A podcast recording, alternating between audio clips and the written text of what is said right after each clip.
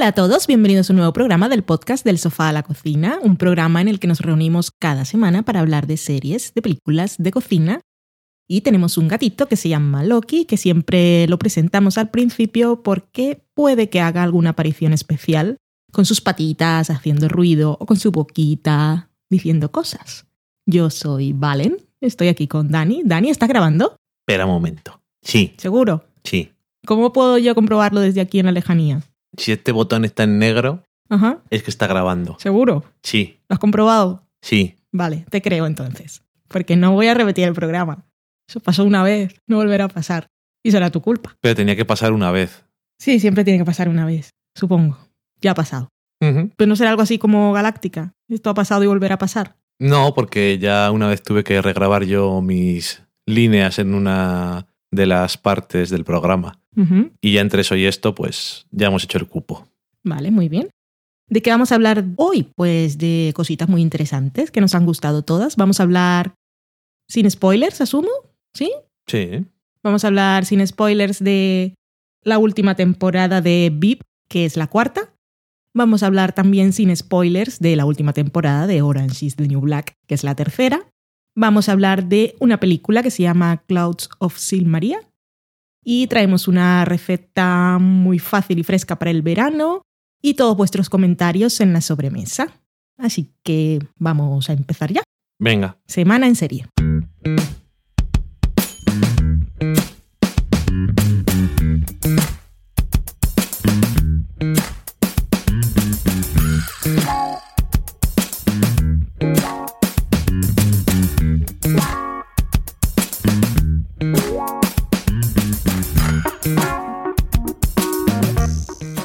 La primera serie de esta semana, que es nuestro programa 145, el 31 de la cuarta temporada, que temporada más larga, es VIP.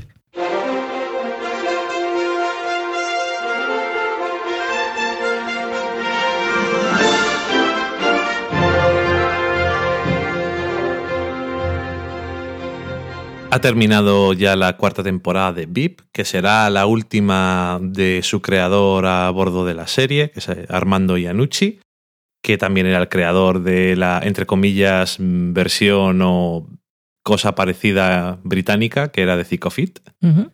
Y bueno, pues va a tener un nuevo showrunner, aunque en este caso se van a quedar casi todos los guionistas, no va a ser, espero, un Community Season 4. Ok. Y bueno, el nuevo jefe va a ser David Mendel, que era uno de los guionistas, no sé si productor también de Curve Your Enthusiasm y también trabajó en Seinfeld. Y, y bueno, pues esperamos que siga igual de bien porque este año ha sido un gran año. Este año hemos tenido un año en el que Selina Mayer ha estado en una posición diferente que la que le da el título a la serie. Y es- Empezó la temporada dando su discurso de aceptación presidente. Spoiler. Y bueno, no sabemos si va a durar o no va a durar la situación, que yo sospecho que no. El caso es que hemos visto estos 10 episodios de la cuarta temporada, han estado todos muy bien. El programa de la semana pasada, la primera vez que lo grabamos, hicimos un pequeño comentario de medio minuto solamente para decir que el episodio 9, que se titula Testimony, había sido muy bueno. Ha sido genial. Y lo decimos ahora porque no quedó grabado. Ujú. Eh, es uno de los mejores episodios de una comedia que he visto en bastante tiempo. Que, por cierto, estaba escrito por Armando Iannucci y algún par de guionistas más y dirigido por él mismo. Es de, es de esos que me imagino que le tendría un cariño personal, por eso lo dirigió él. Y la verdad es que el resultado fue muy bueno. Es que de esas cosas que puedes decir, como dicen los americanos, es hilarante, Sí.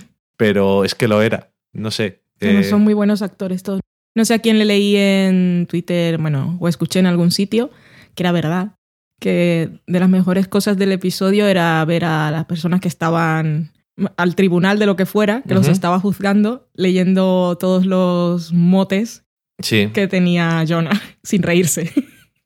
Eh, por cierto, como curiosidad de ese episodio, decir que Iannucci comentó en un panel que hicieron hace poco sobre VIP que en este episodio los actores no les decía, no les dijeron qué es lo que iba a pasar. Ay, qué guay. Entonces era un poco, sabían algunas cosas que tenían que decir, algunas cosas eran un poco improvisado y también tenían que reaccionar a lo que iba pasando. No sé hasta qué punto hay cosas que sí y cosas que no, pero interesante. no sabían muy bien cómo iba a ir el, el, asunto. Y en algunos casos, que a lo mejor sí, no, como son buenos actores no te ibas a dar cuenta, pero en algunos casos yo creo que sí que puede ser algo que se haya, haya tenido algún efecto porque muchas veces era como, no sabían por dónde desde al aire, pero es que era como muy realista en ese sentido de, no, esto ya sabemos, esto no. El, que no sé el nombre del actor, el, señor Bolso, el de Arrested eh, Development. Tom, Hale. Que, bueno, aunque no le digan lo que tiene que hacer, lo hace muy bien, porque es que no, sé, se giraba y le preguntaba al abogado y volvió a mirar con esa cara de mm, socorro.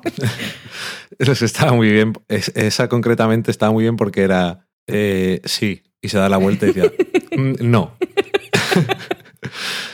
no, la verdad es que fue muy, muy curioso. Y es que fue muy, eso fue muy, fue muy, muy, muy divertido porque tenía, tenía de todo y en ese, en lo de Jonah se sacaron en plan todas esas cosas que les gustan tanto de palabrotas y chorradas mezcladas. Dijeron, vamos a, Estamos en tirarlo aquí. Cosas. Vamos a tirarlo. Y, y Julia, Julia Luis de Julia Louis Dreyfus, que no me sale el nombre, que como es tan buena actriz y es la mejor de todos, pues tenía los planos más cercanos. Pero todos los ponía un poco más lejos, así que sus reacciones eran geniales. soy muy fan de ella. Es tan desastrosamente horrible. Desastrosamente horrible. Sí, pero soy muy fan. El último, el último episodio cuando se va un rato con su hija a una habitación a hablar y cuando regresa dice, ¿cuánto tiempo ha pasado? Dice, 20 minutos. Y que está ahí toda mi vida. El tiempo con mi hija pasa muy lento. En esta foto me parezco a ti. No. Sí, sí que no. Sí que me doy un poco. No. Grande. Y también tuvo la oportunidad. Me gusta porque en el último episodio concretamente, sin decir nada más, me gusta porque aparte de ser comedia, tienen el, tienen el espacio para que haya emociones reales, de enfado, de frustración, de rabia, de, bueno, y se echa unos juramentos buenísimos contra América y, la, constitución y todo lo que pilla por delante. Y todo eso, una rabia loquísima y aprendemos cosas nuevas de la política. Probablemente también en América hayan aprendido, porque es ese tipo de cosas que. Que, no sabían ni ellos, parece muy realista. Tienes la constitución y luego, como tienen todas las enmiendas esas que han hecho durante toda la historia, y como dice el personaje de Tom Hale en un momento, dice: ¿Pero ¿Por qué tantas enmiendas? ¿Por qué no lo hacen bien la primera vez? Exactamente.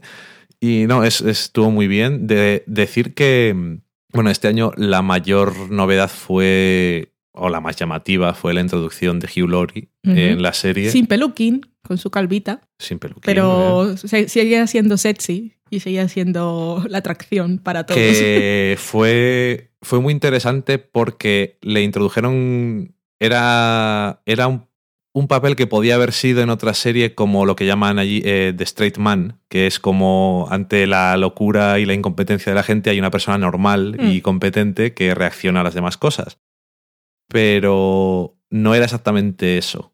Y al principio era como era el hombre, este senador que todo el mundo le adora, que se sabe los nombres de todos y que. repelente, que, sabe cómo le gustan los pancakes a la gente. Sí. Dice, uy, eh, para ti te he hecho uno sin lactosa. Tiene historias inspiradoras de todo tipo, tiene. Bueno, su hijo está en silla de ruedas, tiene una enfermedad, él es un veterano de guerra y lo tiene todo. Y, pero aún así, en los últimos episodios, con todos los cristos que ha habido durante la temporada, pues también se veía ahí eh, ciertas cosas de, bueno, pues eso, de que no solamente eso, sino que es, competente y también tiene sus ambiciones. Pero, no sé, me ha gustado porque Hugh Laurie es que es muy, es muy buen actor tanto de drama como de comedia. Mm. Y le aporta un. le aporta cosilla. Cosilla su soy Hugh eso es lo que lo digo muchas veces eso, pero los actores de una cierta categoría aportan algo a los papeles. Siempre. Y era muy creíble en todas las cosas que, que tenía que serlo. Y la verdad es que me gustó mucho. Espero que continúe el año que viene, que lo que pasa que, a saber, ¿no? Porque bien podría estar, bien podría no estar, ya veremos. Me gustaría que estuviera. También muy grande como van rodando cabezas, que eso es muy de política. Fallado algo, pues tiene que caer alguien. También vimos el mundo de los lobistas. Sí, el absurdo. Sí. Mundo del lobby por ciertas cosas que yo no me acuerdo, pero iba a decir guisantes, pero bueno, parecido de nivel de importancia. Y lo de las cabezas de turco, muy gracioso también, como van, cómo vas buscando un cabeza de turco y primero tienes uno y dices, este es demasiado pequeño, tiene que ser algo más sonado.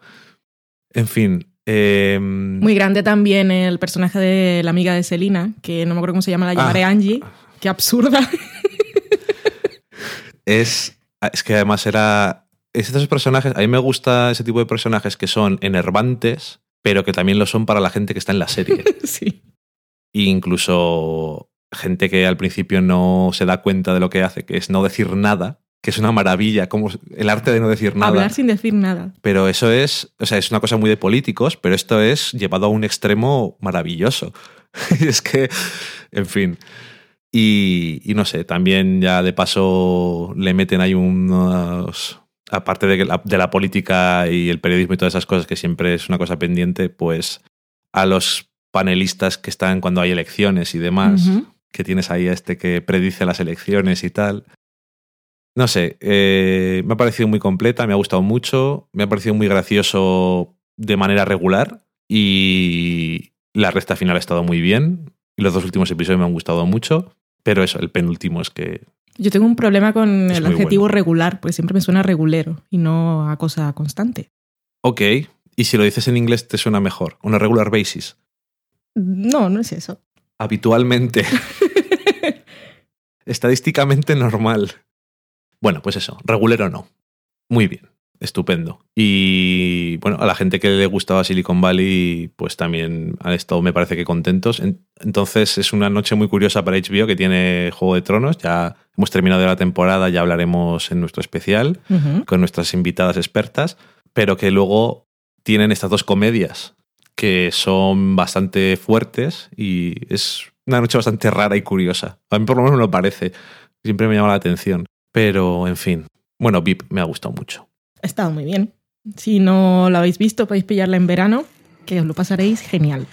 Y la siguiente serie de la que vamos a hablar es Orange is the New Black.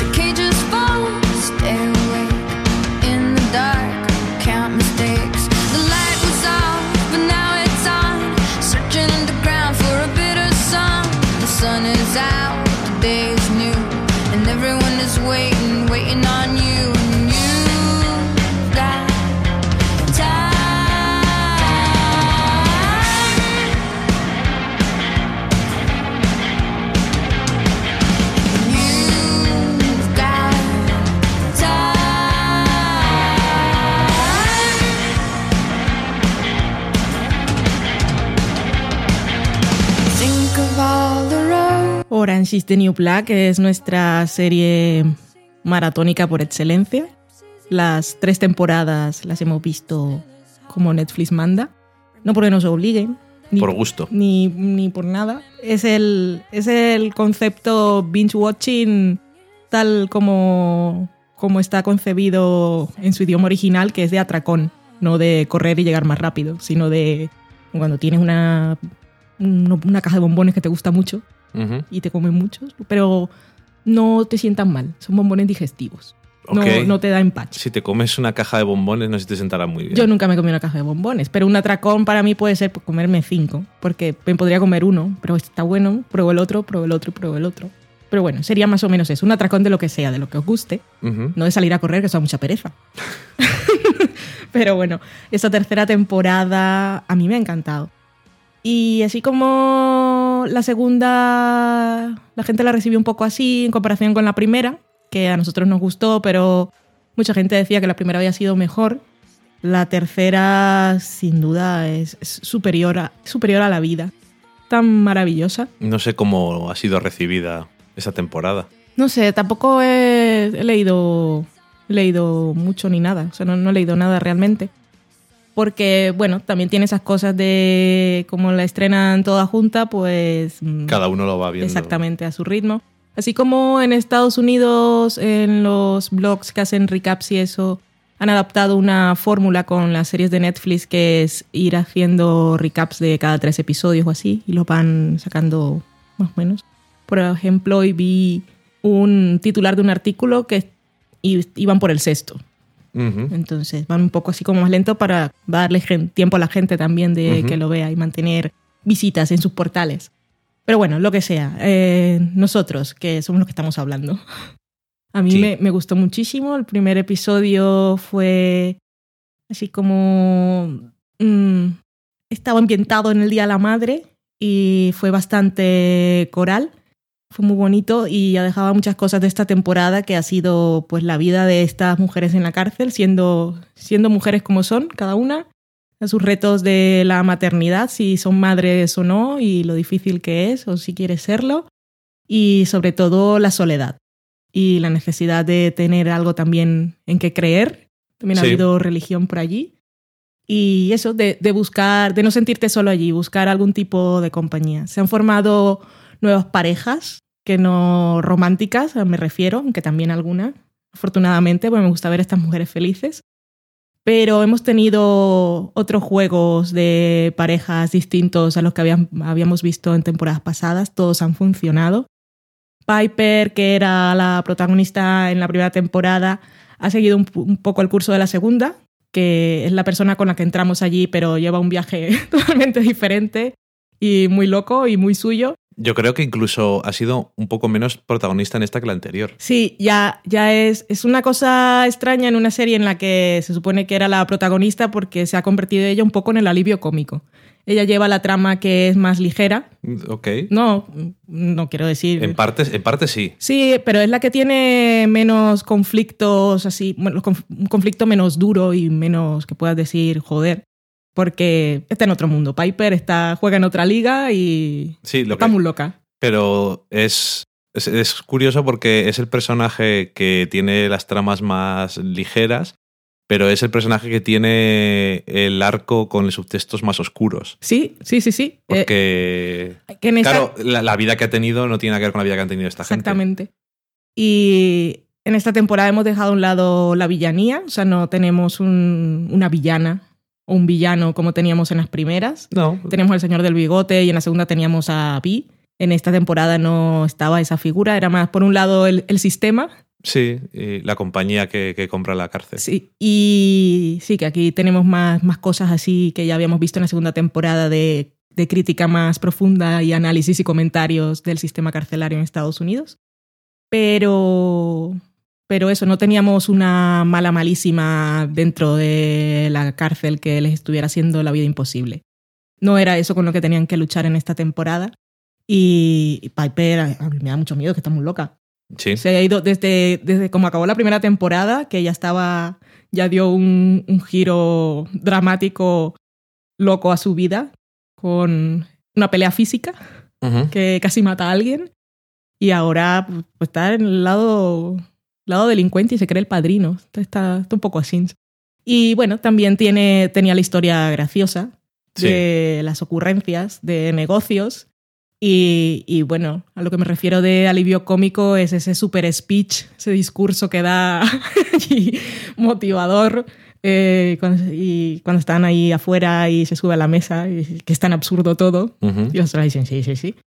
Pero bueno, quitando todo eso, todas las demás, es que las amo tanto a todas y todo lo que nos cuentan es tan maravilloso. Así que como no podemos contar cosas, yo creo que podemos decir cosas así como en genérico, para que si hay alguien que lo ha visto sepa de qué hablamos y el que no lo ha visto no le arruinemos nada. Así como hacemos a veces mm, momentos que más nos han gustado, situaciones, Bueno, lo primero decir uno que, cada uno. que este año demuestra una vez más que tenía banquillo profundo, porque sí que sí, seguimos sabiendo cosas de otras de personajes que habíamos visto flashbacks y que habíamos pasado tiempo con ellas, pero Seguimos descubriendo hemos cosas. tenido flashbacks de personajes que no te podías imaginar que iba a haber flashbacks, lo mismo que dijimos el año pasado, básicamente.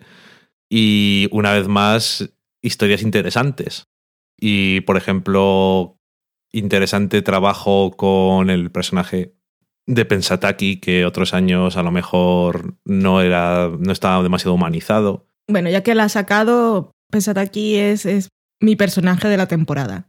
Ella y sus tramas, sus flashbacks, su el dúo que forma con Boo y no sé, es que es todo es todo tan dolorosamente bonito. O sea, en su flashback cuando cuando descubre que el placer sexual existe, joder.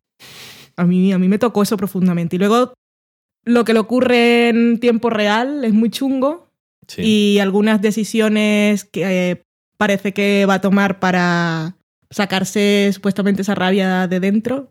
Y la conclusión de todo eso es que me pareció tan, tan maravilloso. Sí.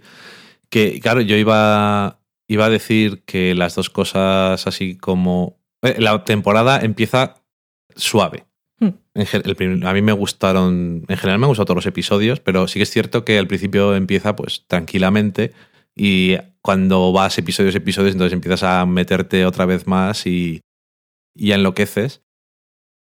Y iba a decir que si había una cosa que eh, sí que, aunque estructuralmente no ha sido muy, ha sido como más, mm, un poco más loca estructuralmente, pero temáticamente ha sido muy claro eso que era muy importante, las cosas de la maternidad y las cosas de las creencias y de en qué que, creer. que creo pero- que dicen. Hay una frase que dicen que. Bueno, no, una frase no. La pregunta que les hacen en el test ese- en un test para un trabajo, que era.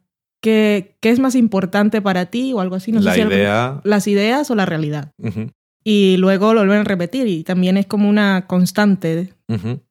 Que es que, que iba a decir eso, que esos dos son como los temas, pero lo que has dicho tú me parece que estoy a mejor porque de alguna manera tanto la maternidad como el tema de creer en algo y, les- y las creencias y cómo lo enfocan, incluso la maternidad, también las dos cosas tienen que ver con la soledad. Y el, el no sentirnos solos y sentirnos parte de algo y conectados a alguien. Sí. Y eso es lo que es toda la temporada de principio a fin, que al final es eso, es, es gente que hombre, está en una prisión de mínima seguridad, pero están privados de su libertad de todas formas, y es, es gente que no solamente dentro de la cárcel, sino también en su pasado, pues eso intentaban o han intentado formar parte de algo, sentirse parte de Sí. algo y conectar con alguien, ya sea con un hijo o una hija, o con un compañero, o con alguien en la cárcel, o con un grupo religioso, o con una creencia de algo. Todo formar parte de algo para no sentirte solo. Eso es lo que más está en toda la temporada y creo que lo han, lo han usado muy bien, porque al final en una serie de, de una cárcel y tal, pues parece que es bastante fácil que es un tema que salga. Pero me parece que está enfocado de una forma muy interesante, sobre todo en el tema de la maternidad, porque, bueno, concretamente en el personaje de, de Aleida y en el, en el episodio dedicado a ella, que se ve de una forma, aunque en general en toda temporada, pero sobre todo ahí, eh, de una forma más compleja que lo normal, el tema de la maternidad. Y no sé, mm, me ha gustado.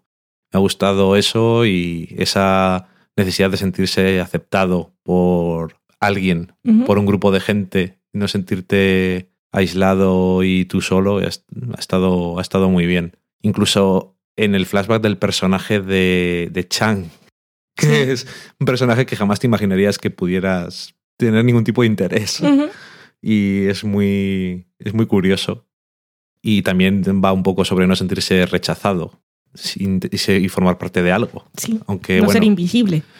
sí. Y bueno, estas cosas no siempre llevan al mejor sitio, pero es lo que hay. Y no sé, eso.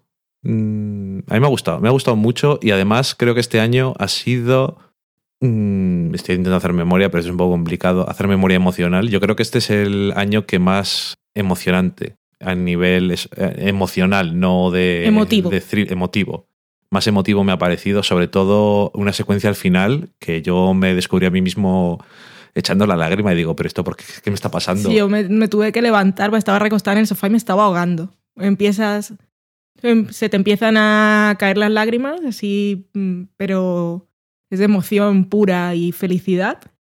Y un momento en que el nudo en la garganta ya estaba en el estómago y en todas partes, que me levanté que se me iba el aire. Y dijo, pero era además- de qué bonito, por favor. Que además es que es, no vamos a decir qué es lo que es, pero es muy curioso que porque en este contexto te podrías emocionar por muchas cosas, por cosas que salen bien y por cosas que salen mal. Y lo hace. Y en el último episodio salen muchas cosas mal y alguna bien. De hecho, en el fondo las cosas que salen mal probablemente sean más importantes que cosas que salen bien.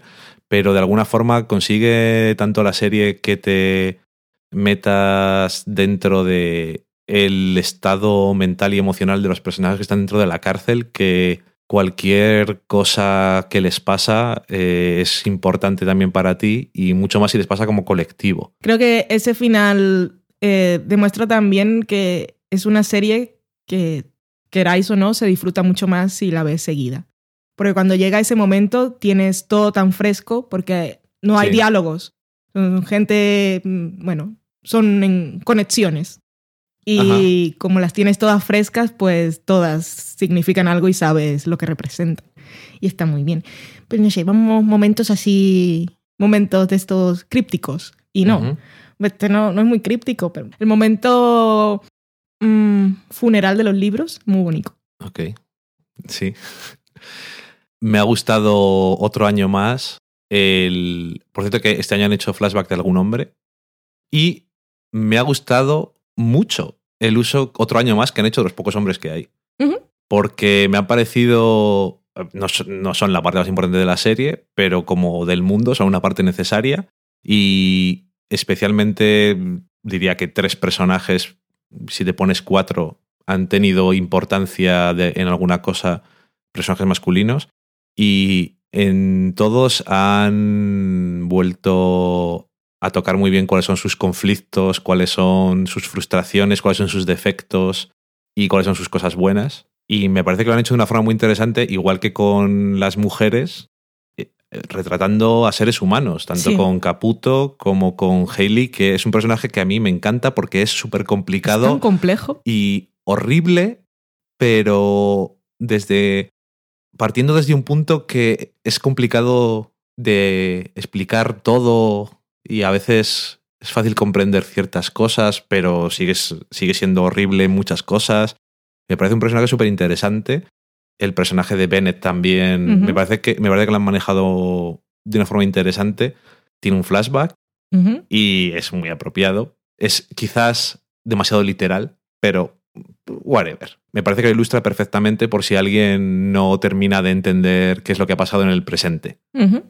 Es un poco quizás demasiado exagerado, pero me da igual, porque está bien hecho. Y... Ay, no sé. Me ha vuelto a gustar mucho. Es que además eso, todos los... Todas las actrices y eso son... Tienen todas las partes que necesitan, todas las facetas que necesitan para que sean creíbles en el contexto de que son personas que están en la cárcel, que son personas, son seres humanos, que son mujeres, que son... No sé. Es que a, mí esta serie me encanta. Y además es que mm, no sé si habrá alguien que diga, bueno, pues ya empieza a perder fuelle. No, no sabría decirte. Sí que yo, yo la veo como un- sigue siendo unas mejores, una de las mejores series que hay y la mejor serie de Netflix que yo he visto. Sí, es la mejor. Y la primera temporada nos sorprendió porque a saber cómo iba a ser. La segunda temporada la vimos y dijimos, bien, que siga así. Y el tercer año, que igual si no ha sido una narrativa tan fluida o tan perfecta, de alguna forma ha sido como más eh, accidental o con muchas ramas que van haciendo muchas cosas, que como dices tú, eso está muy bien para cuando lo ves todo seguido. Pero, ay, no sé, a mí me gusta mucho. Más momentos. Que tú no tienes, parece, y yo es quiero que todos. me ha gustado todo. Pero, por ejemplo, ¿no quieres leer un libro que se está escribiendo en la cárcel? Oh, sí. No es la historia más loca que necesitas leer ahora grandísimo. mismo. ¿No debería Netflix comprar los derechos y hacer una miniserie? Es lo mejor que ha hecho nadie. o unos episodios o algo. ¡Qué historia! Qué pedazo. oh, es, que es lo mejor de. mm, No sé cómo explicarlo. Como lo mejor de todas las tendencias exitosas del mundo real. De 50 sombras de Grey, Twilight, todas las locuras mezcladas, Viajes en el tiempo. todo, todas las, todos los elementos eh, sexuales, todo tipo de, de tonterías, todo mezclado de una forma que no solamente te da una cierta idea de cómo funciona la cabeza de quien lo ha escrito, sino que además también te da la idea de lo mucho que la gente que está dentro de la cárcel tiene esa necesidad de algo. Algo nuevo que explorar o algo, algo por lo que sentirse eh, excitado y, y alegre y algo O por lo que decir, a ver, a ver cuándo llega lo siguiente, Sí. algo para llegar al, al momento siguiente. eh, no sé, algo que esperar que va a ocurrir bueno. Porque estando en la cárcel, pues normalmente nos suelen pasar muchas cosas buenas. Entonces, Y también es todo muy rutinario y esto era, pues no sé, eso que hacemos muchos de ver series y películas o la gente que va al teatro o lo que sea de de una ventana a otras cosas o vivir la vida de otros personajes, sí. depende del nivel de locura en el que estés. Un poco escapismo también. Pero sí. supongo. Muy grande. También me ha gustado el, el personaje de Morelo, que, este, que no ha tenido flashback este año, pero es, también es otro de esos personajes que me encanta porque también... como, como teníamos su- su, flashback tan, tan loco, Es que está, tan claro, está, está como una chota, pero... pues tan mona. Es que es un balance muy chungo de el- lo creepy y perturbada, que al mismo inocente. tiempo al mismo tiempo inocente y, y mona y es, es me perturba un poco sentirme feliz con ella teniendo en cuenta ciertas cosas que hace pero al Ya, mismo tiempo al mismo tiempo es, como la, peque- la pequeñiga ay qué baja un perrete. un perrete Otro momento guay, pues la clase de improvisación, la escena de la venta de frutas. sí También fue una cosa de esas como estamos viendo la televisión, que bien está la telenovela. Nos gusta. Y así como to- todos los espectadores de, de- de esa escena improvisada eran como nosotros. Sabemos lo que está pasando, conocemos todo el subtexto, todo esto está muy interesante. Nos gusta. Esta fruta está mala, la quiere devolver. ya sabía usted que estaba mala. No, se la vendí mal. A propósito. En fin.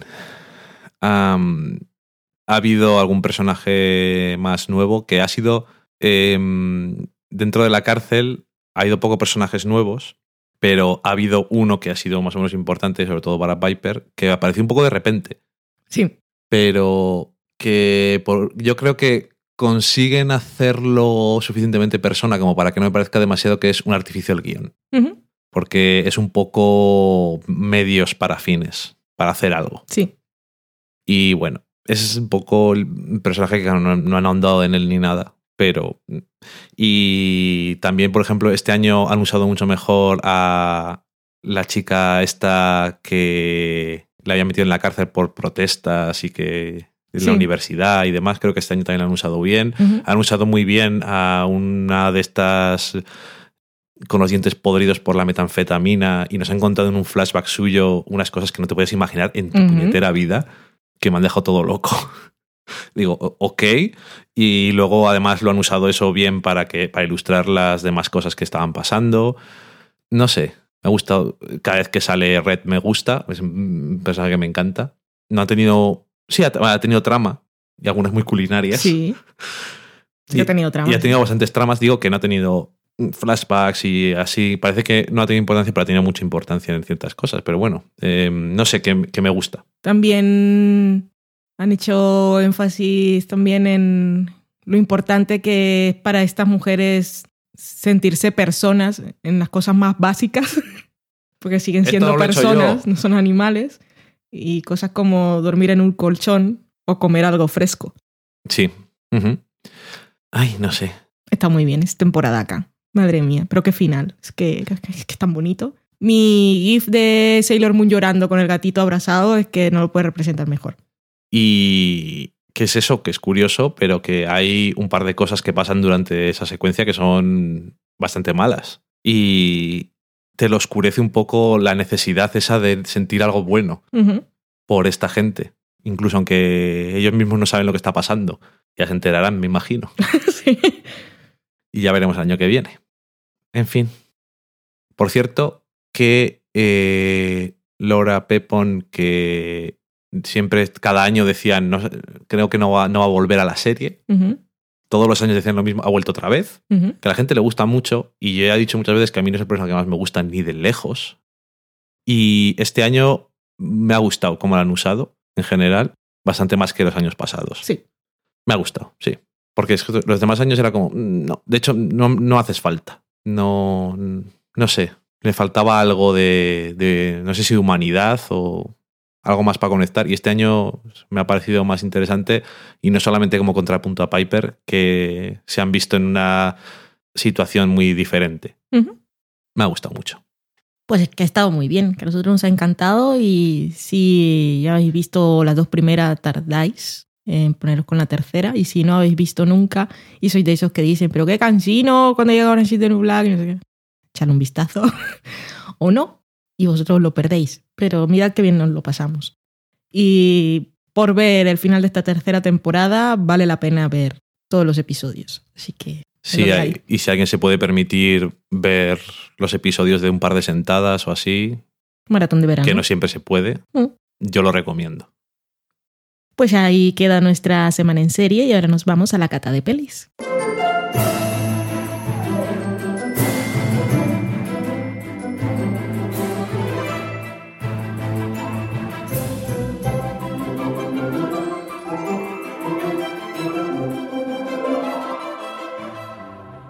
La peli que hemos catado esta semana es Clouds of Sils Maria, que la han llamado así porque la serpiente de Maloja pues, quedaba un nombre muy raro. Y este nombre pues invita más a ver la película. Bueno,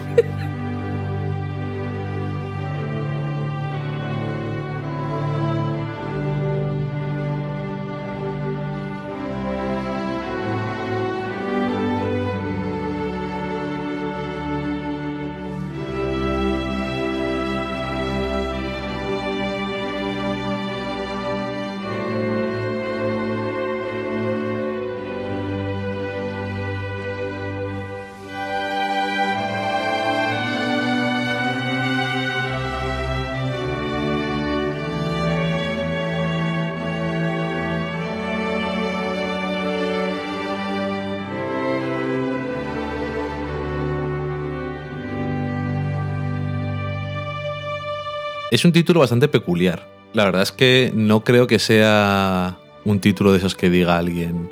Se nota que es francesa, eso es a lo que me refiero. Mm. En el sentido de que en América le habían puesto un título un poco más llamativo. Porque. eh. Luego cuando te explican lo que es, No, no, no, sí. pues eh, sí. está muy bien, son unas nubes y está en Sils Maria, pues es mucho mejor que el fenómeno en sí, que el nombre es un poco raro. Sí, que eh, no, sí, claro, ti- tiene su sentido y todo, pero eso que el título es como, ¿de qué es esta película? ¿Y de qué es esta película? Pues De nubes y serpientes. esta película trata sobre una actriz que se llama María Enders, que está interpretada por Juliette Binoche, Estupenda. que tiene una asistente, que está interpretada por Kristen Stewart, Con mi nombre, qué ilusión. que se llama nombre. Valentín. y mm, digamos que va sobre lo siguiente. Esta ah, actriz pues está por Europa para ir a recoger un premio que le van a dar a un director que fue el que le dio la oportunidad de debutar y que fue la que fue lo que le hizo llegar al estrellato que está ahora, que sale en películas de X-Men y todo este tipo de cosas. Y bueno, va a recoger el premio porque el autor dijo que no iba ni, eh, ni a hostias. Y aparte de eso, pues tenemos que tiene a un director de teatro, que es donde ya empezó, acosándola un poco para que participe en una nueva interpretación de una nueva obra de teatro de este autor, De la misma que hizo. de la misma que en la que ella debutó cuando era joven, pero esta vez tiene que interpretar el papel de es una obra sobre dos mujeres, sobre la relación entre dos mujeres, y cuando ella fue joven, pues interpretó el papel de Sigrid, que era la joven, y ahora tiene que interpretar el papel de Helena, que es la mayor. Y también los conflictos que tiene ella porque ha interpretado ya otro papel, y si es necesario, si ella quiere hacerlo, esas cosas. Y por supuesto, pues la idea de la película, que su relación con su asistente, pues también, y ciertas cosas que pasan en la película, pues tienen que ver con la obra, un poco meta, ¿no? Ahí de un- Es muy meta. Es eh, el arte imitando la vida que imita el arte que imita la vida. ese tipo de cosas. Si hay gente que le gustó Birdman, este es mejor. Sin, No sé si tiene mucho que ver. sin tantos artificios. Sí, Sí. un poco sí.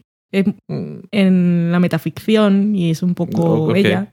Ok, vale.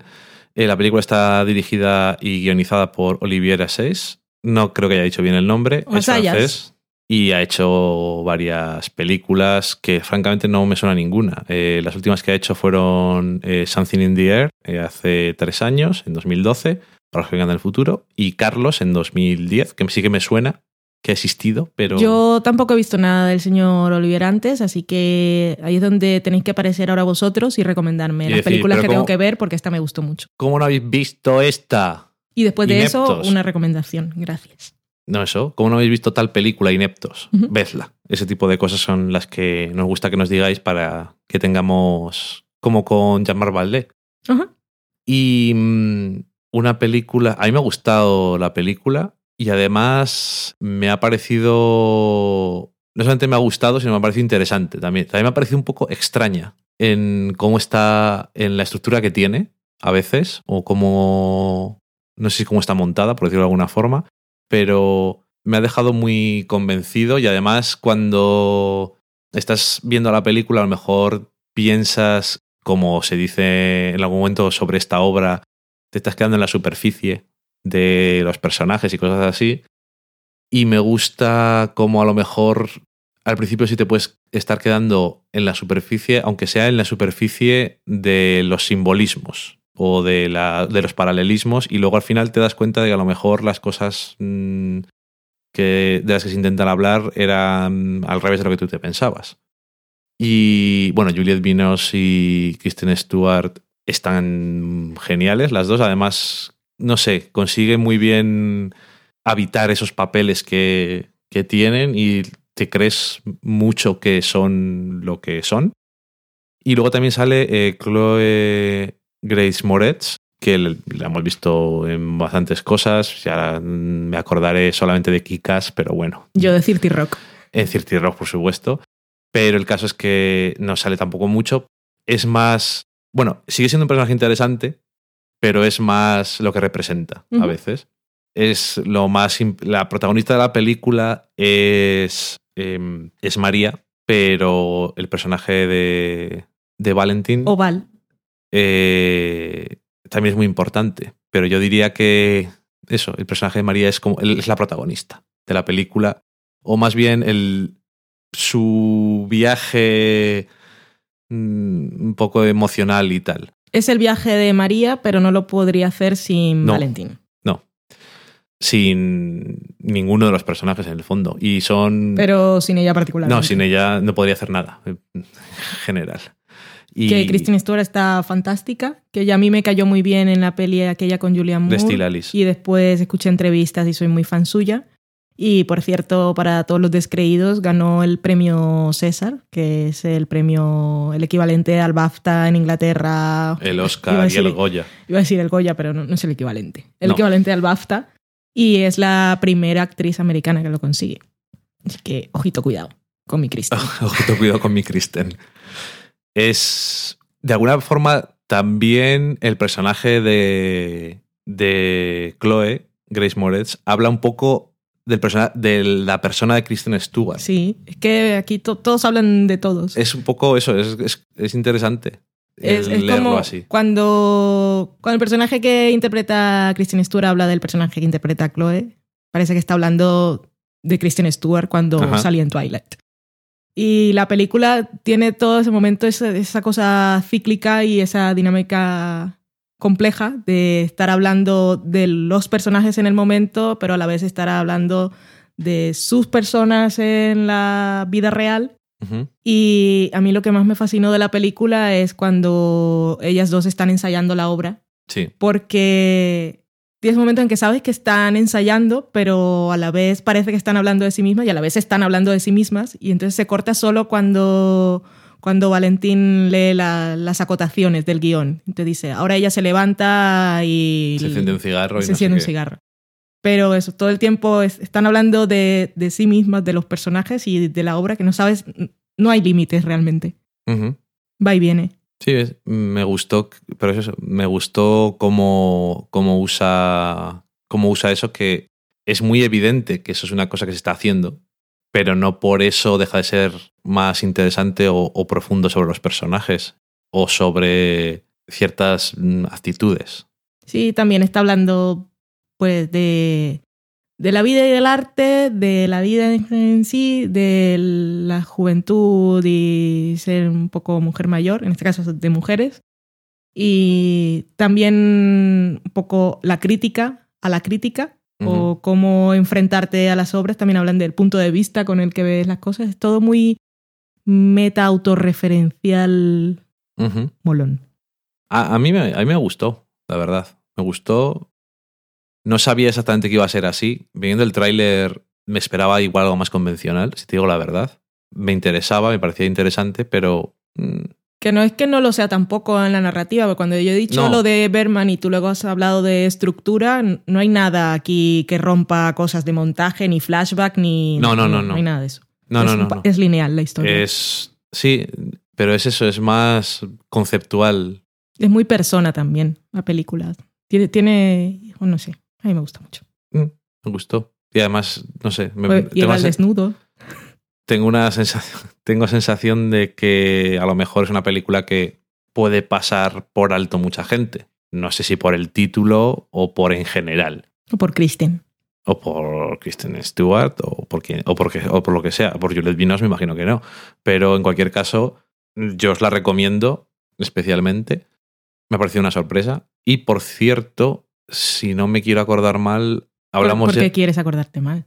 Ya, eso es- no está muy bien dicho. Eh, si no me acuerdo mal, hablamos de otra película de Juliette Binoche que se llamaba Copia Certificada, Yep. que es igual tampoco la habéis visto porque tampoco es especialmente famosa y también está muy bien. Y es un poco, no se parece, No. pero es un poco meta también las cosas. También muy interesante esa peli. Son las únicas dos películas que he visto últimamente de esta mujer y las dos me han gustado bastante. Así que yo las recomiendo. Pues esa ha sido la cata de esta semana, que ha sido exitosa en nuestro caso y os recomendamos coger esta botella de película la próxima vez que queráis poneros una copa en el sofá. Nos vamos ahora a la cocina. Con la metáfora hasta el final. Déjame vivir.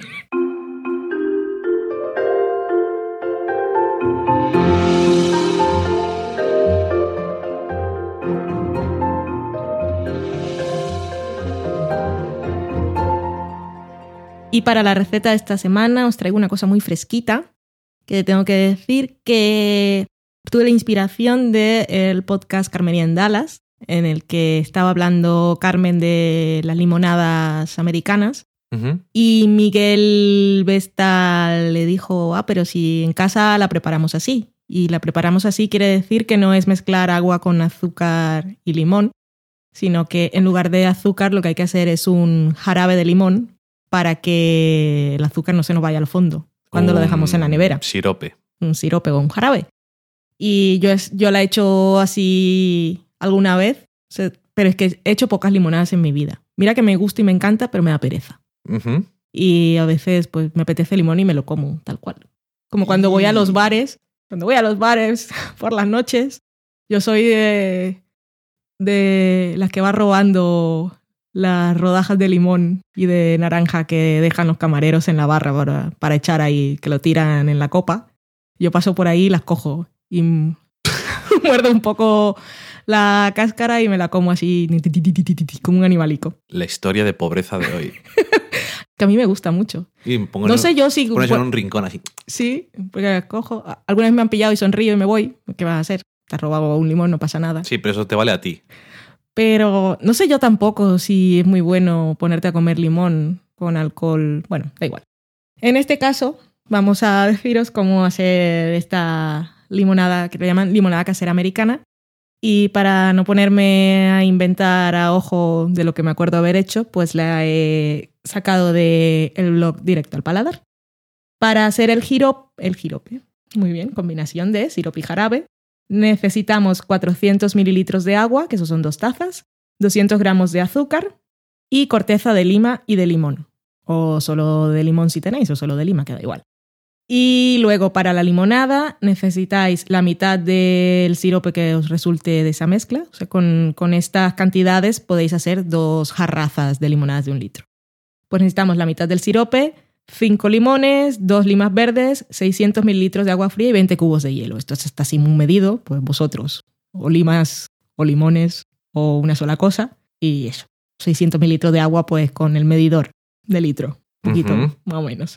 Entonces, lo primero es hacer el sirope o jarabe, que para eso solo tenemos que poner el agua y el azúcar en un cazo con las cortezas de lima y o de limón y lo llevamos a ebullición revolviendo bien hasta que se disuelva el azúcar y luego dejamos unos 10 minutillos a fuego muy lento y ya tenemos el jarabe. Lo dejamos enfriar, ya lo tenemos ahí. Y luego para hacer la limonada pues ponemos la mitad de este sirope en una jarra grande y echamos los 600 mililitros de agua fría, mejor que ya esté fría, y exprimimos los limones y o las limas Ujú. Y le ponemos muchos cubos de hielo, dice aquí, pero si ya está frío, mejor poner los cubos en, en los vasos. Y aquí dan una recomendación muy hipster que he visto yo últimamente en las fotos de restaurantes en Instagram, Ajá. que es servir la limonada, no en vasos, en, en tarros vacíos, limpios Ajá. de, de mermeladas, Sí en frascos hip- de muy- cristal. Muy hipster, eso sí. Exactamente. Y ya está. Entonces, para aportar una cosa y decir, va, te ha sido que estáis muy vagos con eso del libro y ya no cocináis, que es verdad, pues que es verdad. mm, eh, me he acordado y he buscado unas cosas para hacer la- una variación de la limonada típica. Con esta misma base podemos hacer, por ejemplo, una limonada de coco, que eso es muy de Cartagena, en Colombia. Y para eso lo que tenemos que hacer es la misma limonada, un poquito menos de agua y ese poquito de agua que hemos quitado la vamos a reemplazar con una lata de leche de coco. Cuando he dicho un poquito, Leche de coco. sí, De la que usas para recetas asiáticas y eso también. correctamente. Ok. Y también podéis hacer, por ejemplo, una limonada de fresa.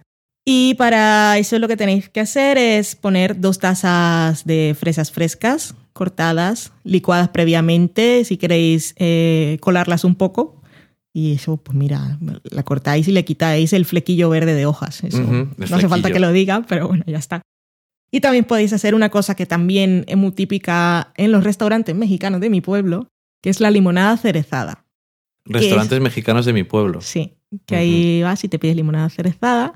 Y para eso, eh, el truco más fácil es eh, reemplazar agua y quizá un poquito de sirope, si no lo queréis tan dulce, con el almíbar de las cerezas en almíbar. O lo podéis hacer con cerezas frescas, que tenéis que deshuesarlas y también licuarlas primero. Y esa es mi aportación de hoy a la cocina. Limonadas variadas, caseras y sabrosas. Para el veranito. Acabamos la cocina, ponemos una promo y nos vamos a la sobremesa.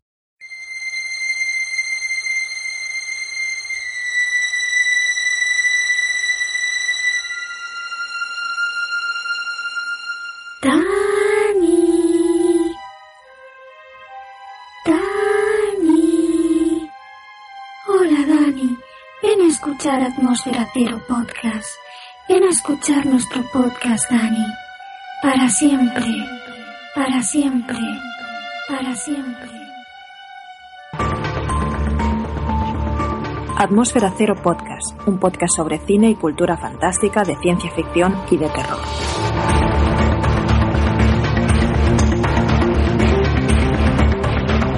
Nos encontraréis en fantascine.com, iTunes e iVoox y podéis escribirnos a podcastatmosferacero.gmail.com Escucha Atmósfera Cero Podcast. Te engancharás para siempre, para siempre, para siempre. siempre.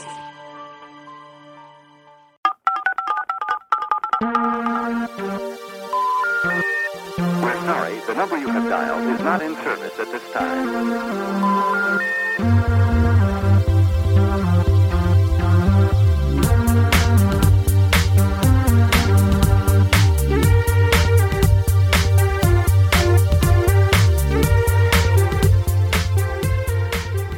Primero, y antes de que Dani proceda a leer vuestros mensajes, es agradeceros una vez más infinitamente a todos los que habéis colaborado y sobre todo porque estáis ejerciendo de publicistas y lo hacéis muy bien y cada vez que lo veo me emociono.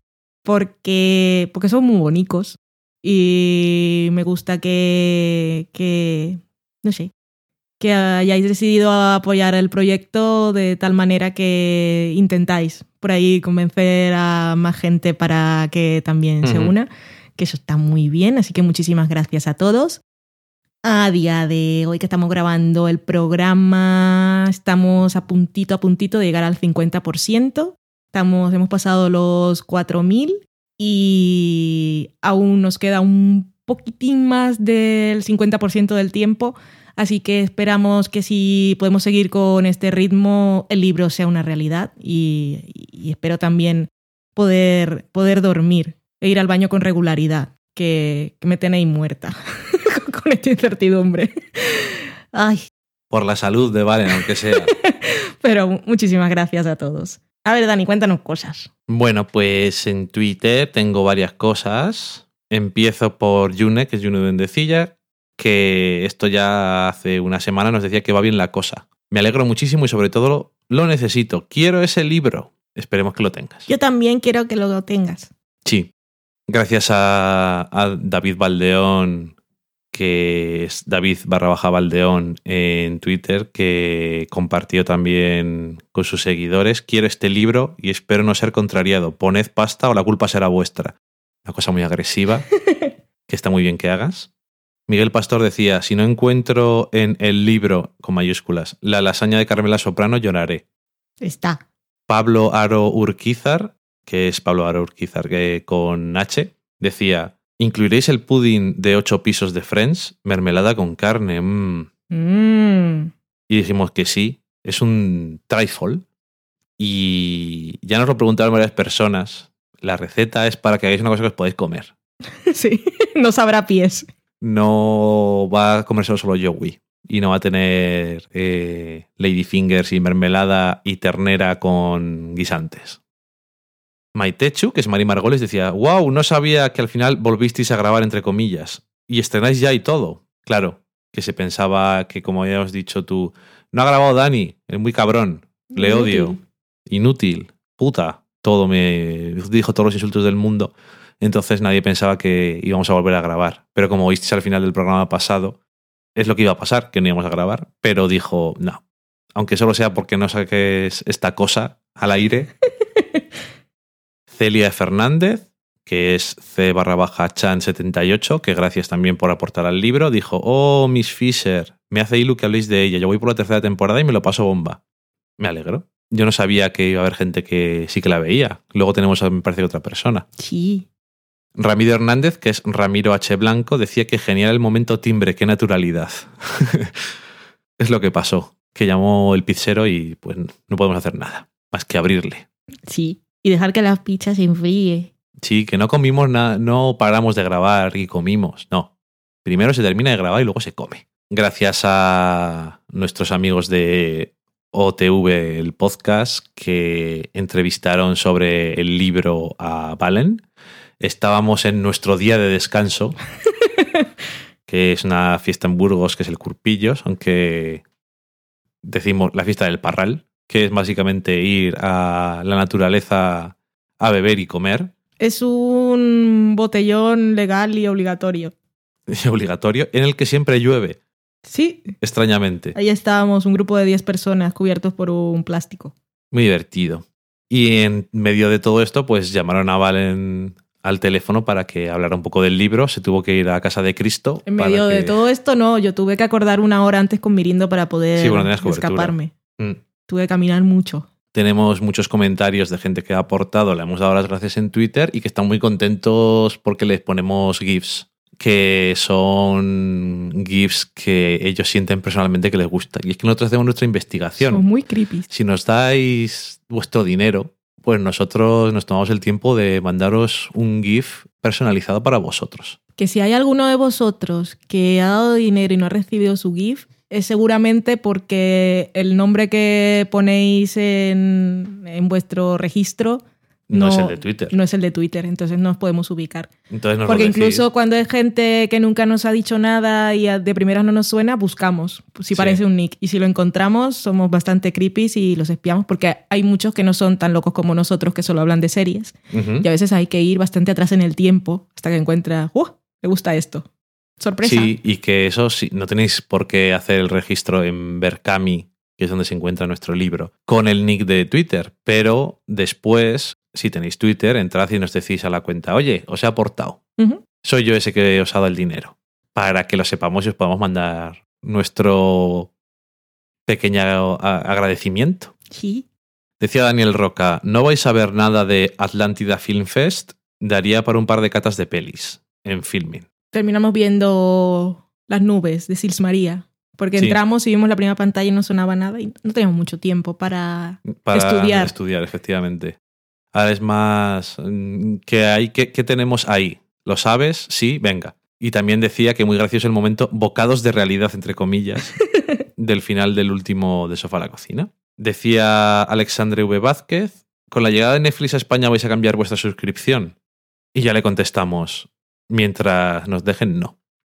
Porque claro, decía, hombre, pues será más barato. Y bueno, para empezar, no te creas, pero para seguir es efectivamente cosas de catálogo. No, pero él lo decía que es más barato porque aparte hay que pagar el proxy. Sí, pero VPN. aún así. Pero como lo usamos para más cosas. Y ya, Pero- ya hemos pagado un año además, o sea que no.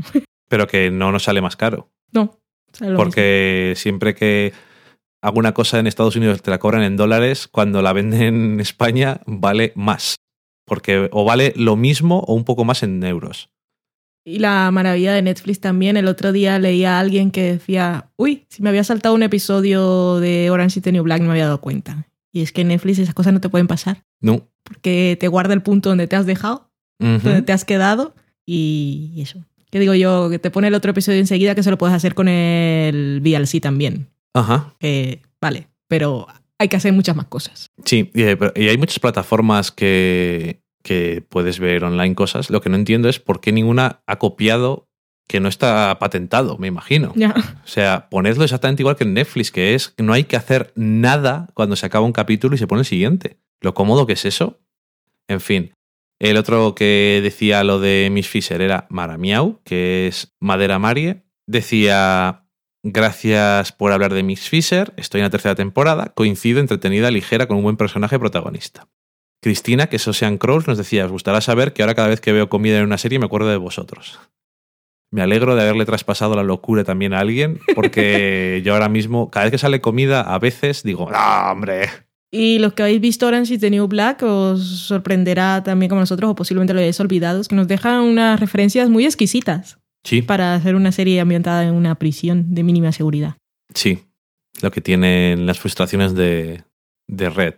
También decía que ya le habían recomendado Miss Fisher, será la próxima cuando acabe Orange is the New Black, como si tuviera ya poco que ver.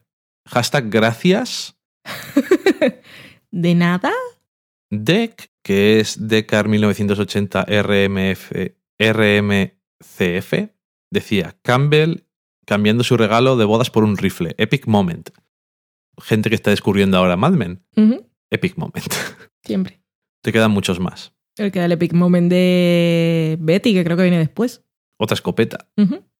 Decía Gada Rodríguez, que es Gada Rodríguez en Twitter, puesta al día con los podcasts del sofá a la cocina. Vaya atraso llevaba. Menos mal que voy atrasada con las series también, así que se me apaña.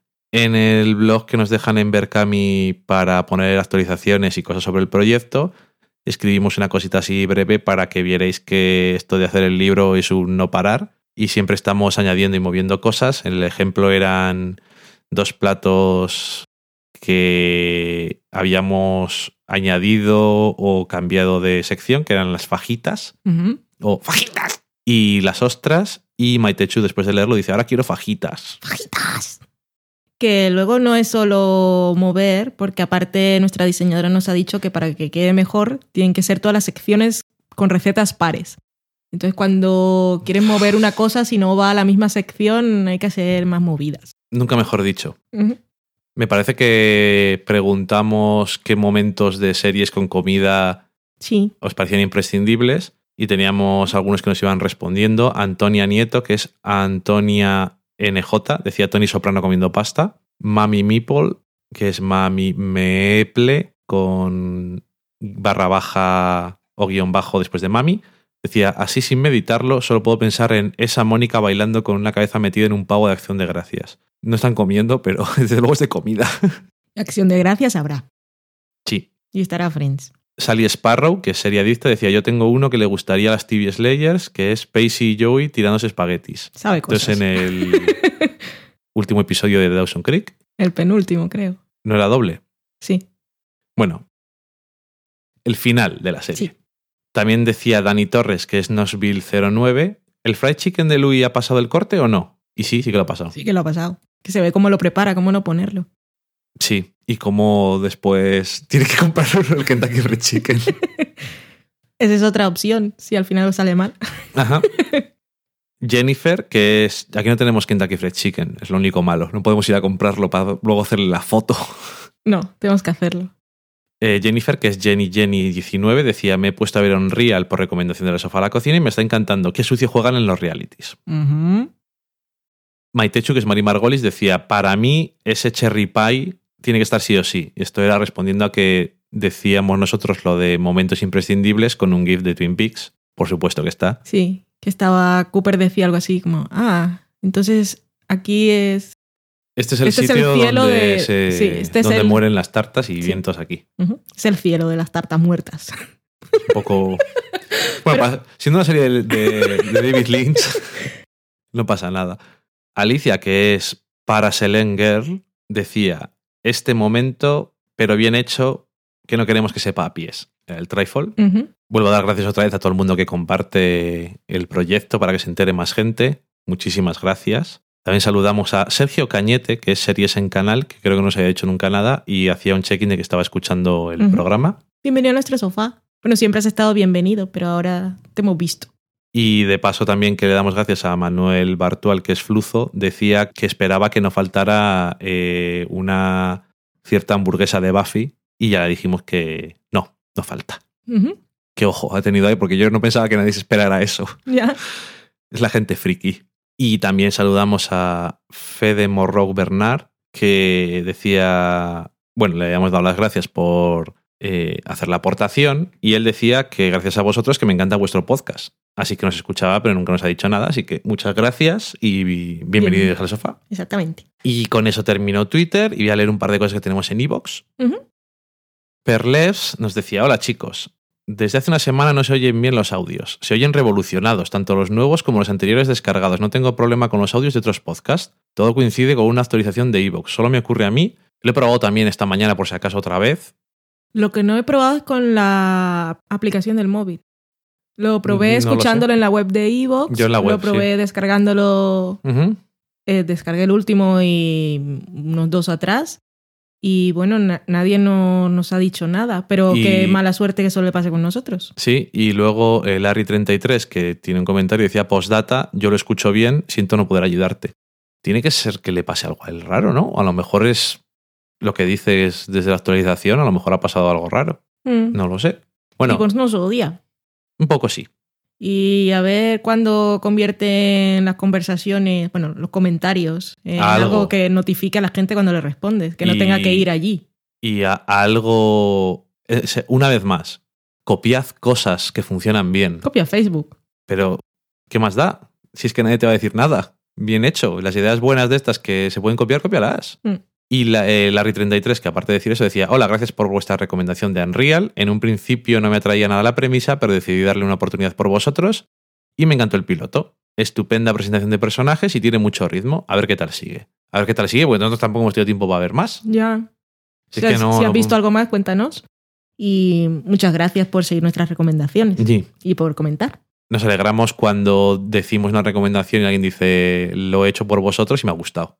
Me habéis convencido, un poquito. Pero cuando les gusta. Si no Sí. dicen luego nada, me imagino que es que no les ha gustado o algo. Y nada más, con eso he terminado. Fue muy bien. Ah, me toca despedir a mí hoy, sí, de verdad, que a veces te, te robo la palabra. Bueno, pues muchas gracias a todos. Muchísimas gracias a todos por escucharnos y La semana pasada me robaste hasta presentando las secciones. Es que... la semana pasada no te quejes, que no viste el botón de grabar. Vale. Eso, que muchísimas gracias a todos por escucharnos y por comentar. Pasadlo muy bien, hacer las cosas que os gustan y eso. Besitos a todos. Adiós. Adiós.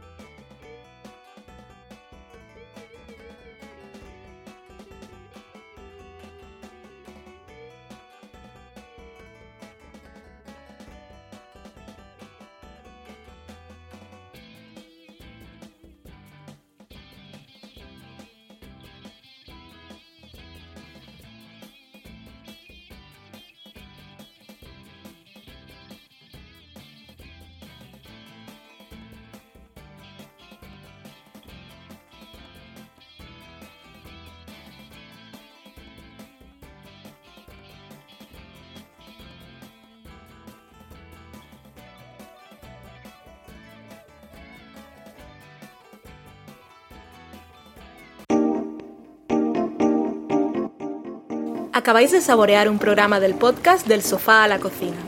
Para prepararlo hemos usado los siguientes ingredientes. Un Dani, una Valen y una licencia Creative Commons, reconocimiento no comercial compartir igual. Cuando tenemos los ingredientes, los picamos muy finos, los dejamos pochando en una sartén y cuando estén caramelizados, los mezclamos con la licencia Creative Commons, que, cuidado, no admite uso comercial de la obra original ni derivadas, que se tienen que distribuir con la misma licencia que la original, siempre citando a los creadores. Después de 10 minutos, condimentamos la mezcla con iTunes, iBooks, Twitter y un poco de Facebook. Si no encontráis las adecuadas en el mercado, buscad el nombre del blog.